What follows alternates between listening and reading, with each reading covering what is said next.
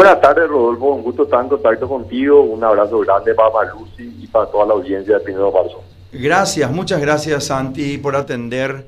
Queremos saber cómo, bueno, saludarte, saber cómo andás, qué andás haciendo. Me imagino que seguís trabajando por ahora en el sector privado, pero también teniendo como una perspectiva el volver a caminar eh, dentro de la arena política y poder quizás hacer una oferta electoral de aquí a algún tiempo, Santi.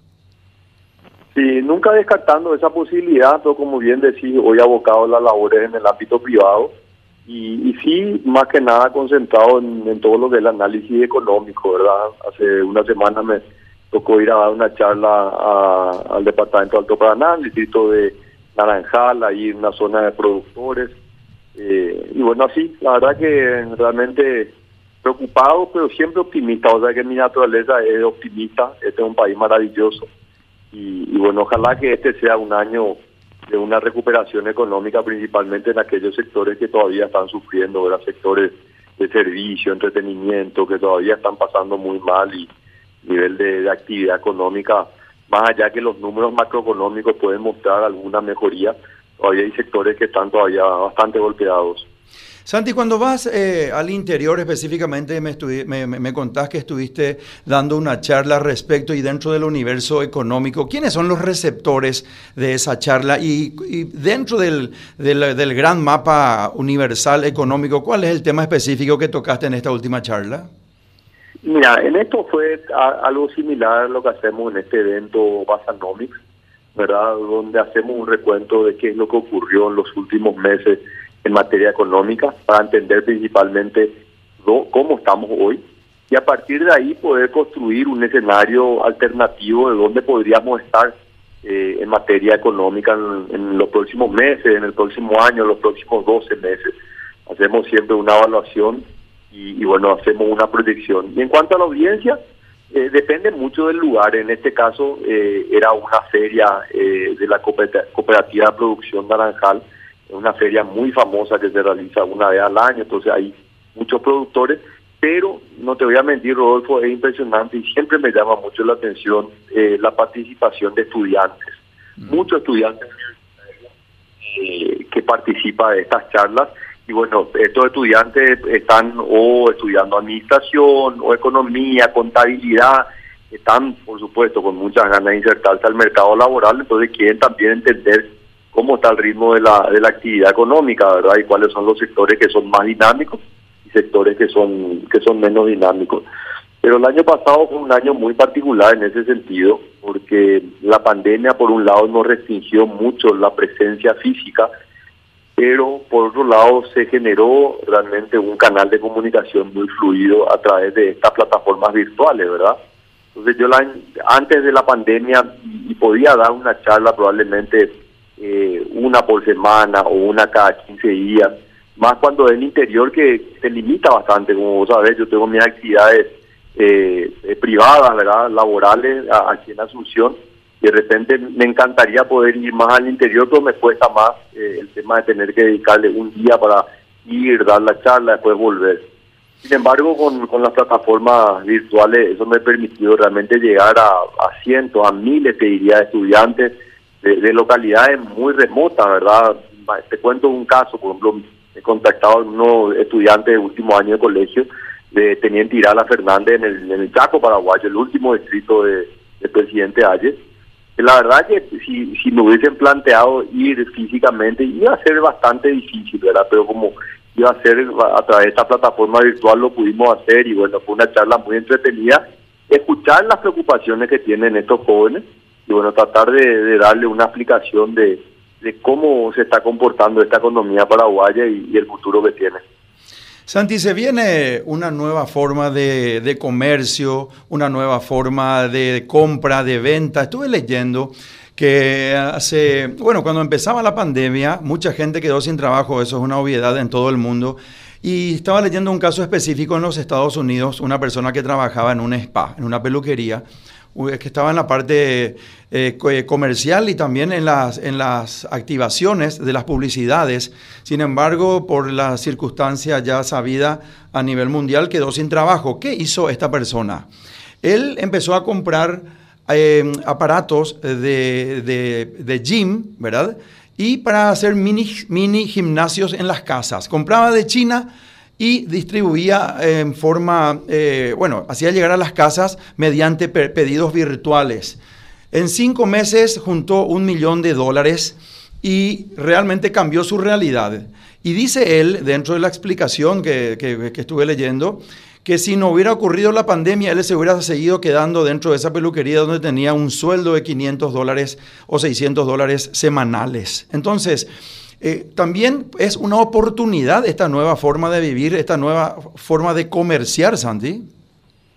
No, así mismo. Eh, parece un, cliché, ¿verdad? Que se menciona que, las crisis son siempre oportunidades y la famosa frase hay que reinventarse. Pero la realidad es que eh, a mucha gente le, funcionó.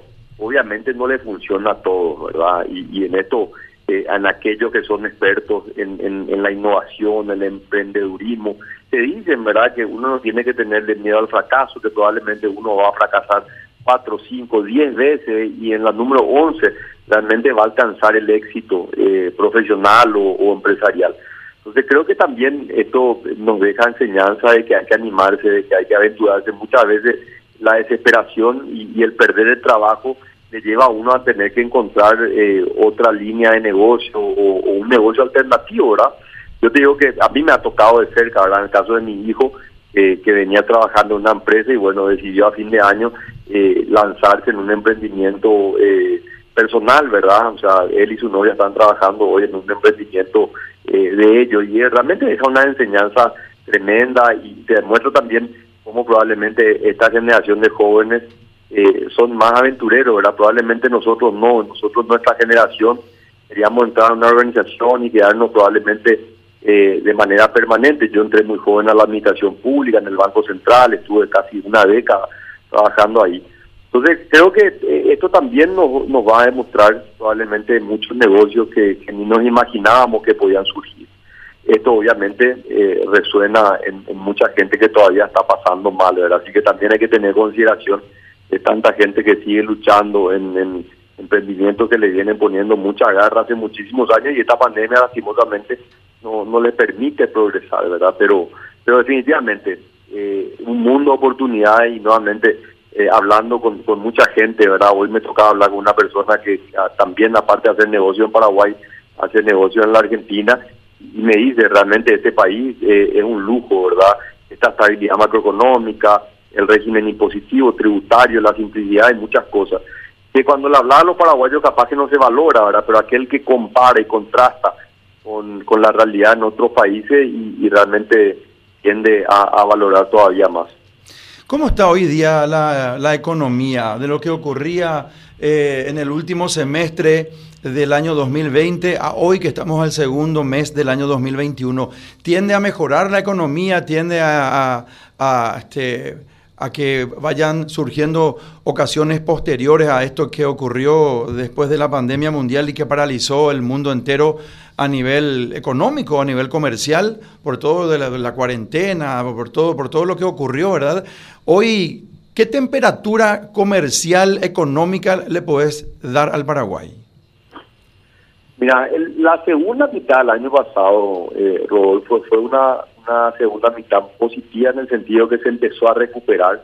Tuvimos el pico de caída en el mes de abril, apenas iniciada la pandemia, marzo ya en marzo de que abril estuvo prácticamente toda la economía cerrada, excepto sectores agrícolas, ganaderos, pero a partir de junio empieza a haber un proceso de recuperación. Y diciembre, eh, y este es un dato súper interesante, prácticamente en la mayoría de los sectores, excepto obviamente en aquellos que están más afectados por el aislamiento, el tema de restaurantes, entretenimiento, que todavía están con muchas limitaciones, hubo un crecimiento que inclusive mostraba que el nivel de ventas en diciembre del año pasado, el 2020, fue superior al nivel de diciembre del 2019, cuando estábamos también en un proceso de expansión. O sea, los números son bastante favorables en el conjunto agregado, en, el macro. Ahora, hay que ser eh, muy cauteloso y, reconocer que no todos los sectores se recuperaron. Hay algunos que se han recuperado más rápido que otros, las exportaciones de, los productos, los principales productos, que son los granos, la carne y la electricidad, están creciendo. Eh, de hecho, gran parte del aumento en los ingresos que tuvo el gobierno en el mes de enero vienen por, por los ingresos de la venta de energía, ¿verdad? Que, hubo un pago importante en el mes de enero. Así que creo que esos son datos positivos. Ahora, no hay que confiarse en esto, no hay que bajar los brazos, va a ser un año difícil para muchos sectores y ahí es donde es importante eh, poder combinar la política pública, lo que haga desde el equipo económico, el Ministerio de Hacienda, el Banco Central, con la labor que tenga que hacer también el sector privado, que es finalmente quien mueve la economía. Y creo que es el gran desafío que, que tenemos todos, ¿verdad? Acá no hay que poner solamente la responsabilidad sobre los hombros del gobierno, ellos tienen una gran responsabilidad, pero también el sector privado va a tener que hacer un esfuerzo enorme eh, en tratar de enfrentar eh, muchas veces eh, la falta de optimismo con, con realmente mucha dedicación y entrega. Santi, si bien yo concuerdo contigo que no hay que poner toda la responsabilidad a la gente del gobierno, no obstante, te escuché decir en otros medios de prensa días o semanas anteriores que este gobierno está más que aplazado. ¿Vos seguís pensando eso? Y si pensás eso, ¿cuál es la razón que te hace pensar tal situación?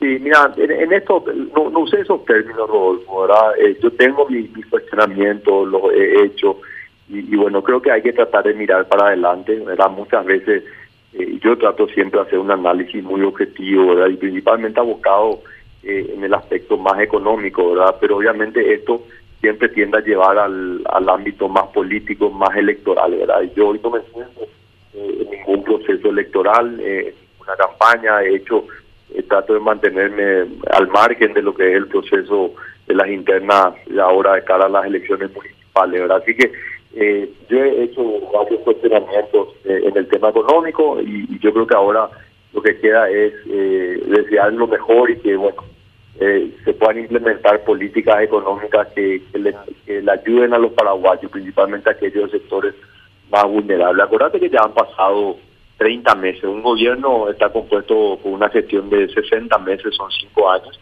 y, ya ha pasado la mitad. El 14 de febrero han cumplido esos 30 meses.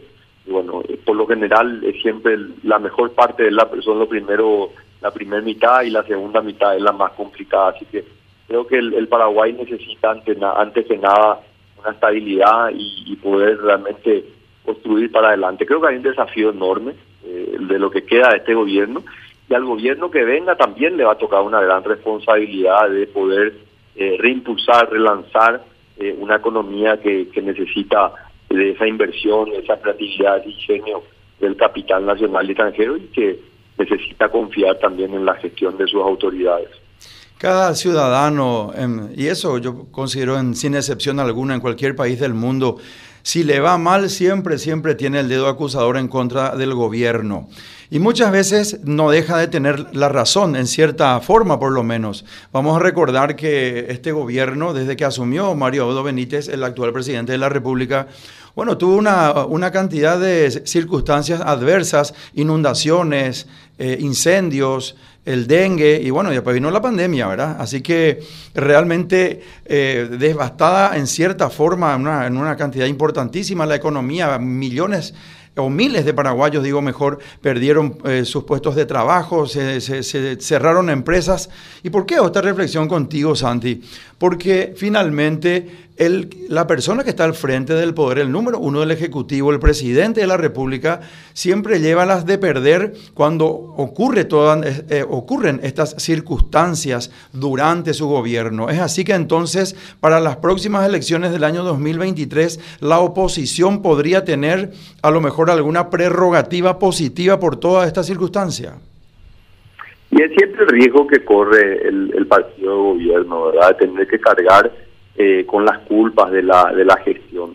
Entonces, yo creo que es el gran desafío que va a tener quien, sea candidato de la lista 1 eh, en las internas, a partir de las internas del 2022. En diciembre del 2022 son las internas y, bueno, yo creo que ahí va a ser fundamental, primero la unidad del partido, más allá de las disputas, eh, seguro va a haber alguna interna, siempre las internas dentro del Partido Colorado, más allá del esfuerzo enorme que se está haciendo actualmente con esta eh, este movimiento Concordia Colorada, para que pueda haber una plataforma en, en distritos donde hay unidad, pero probablemente para el 23, para el, de cara al 23 vaya a haber una, una interna. Entonces, ahí es importante que las disputas eh, sean eh, respetadas, sean eh, realmente respetuosas y que el, quien salga ganador cuente con el apoyo de aquel que perdió, así como lo hicimos nosotros la interna del 2017, ¿verdad? Yo a partir de esa noche que, reconocí que había perdido, me puse a disposición de él y bueno, trabajamos de manera muy, pero muy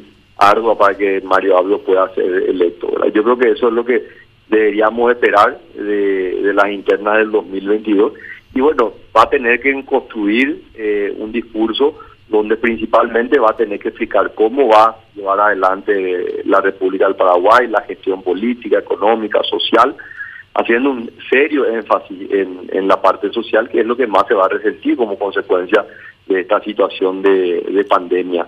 Así que, mira, eh, es el gran desafío que tiene el Partido Colorado.